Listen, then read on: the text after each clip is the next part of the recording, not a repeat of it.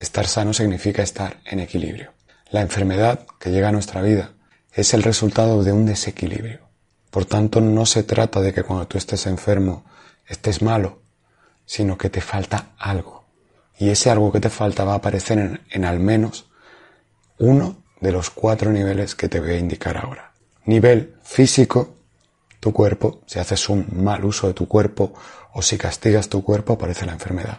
Nivel mental, controla tus pensamientos, elige qué pensamientos quieres que te alimenten. Nivel emocional, sensaciones, emociones, elige sabiamente cómo te sientes, cómo eliges sentirte.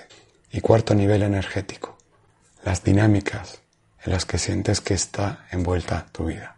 Equilibrar la falta en cualquiera de esos niveles se traduce en equilibrio, por tanto, en la salud.